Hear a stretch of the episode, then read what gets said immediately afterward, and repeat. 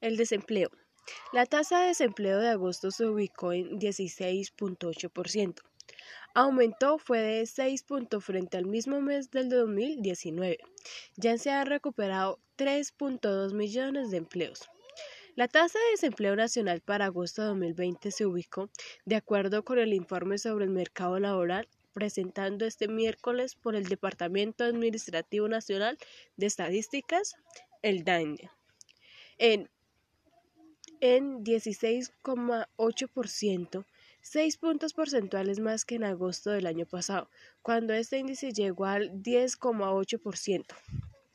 En comparación con agosto del año pasado, la población ocupada se redujo en 2.4 millones de personas. La tasa nacional de desempleo para los hombres en agosto se ubicó en 13.4%, mientras que para las mujeres fue de 21,7%. Es decir, que se redujo una brecha de 8.3 porcentuales superior a la porcentuada en agosto de 2019, que fue de 6,3%. Por cada hombre de 25 o 54 años que salieron del mercado laboral en agosto, tres mujeres en este rango de edad perdieron sus trabajos, preciso el director del DANE.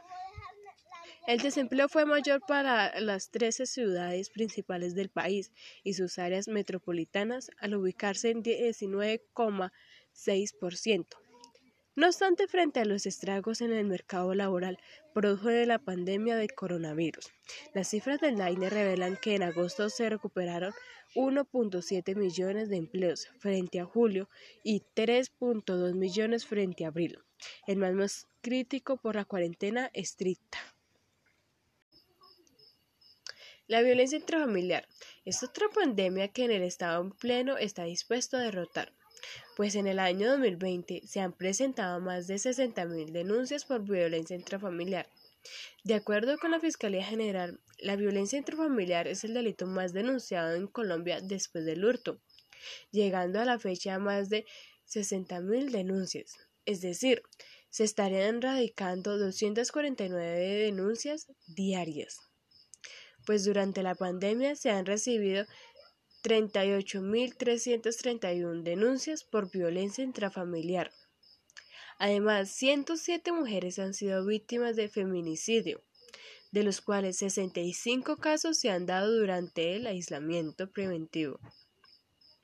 Igualmente, según la Fiscalía General, este año 24.850 mujeres y menores de 18 años han sido víctimas de violencia sexual, siendo 10.342 casos en la cuarentena, y los adolescentes son los más afectados por este delito.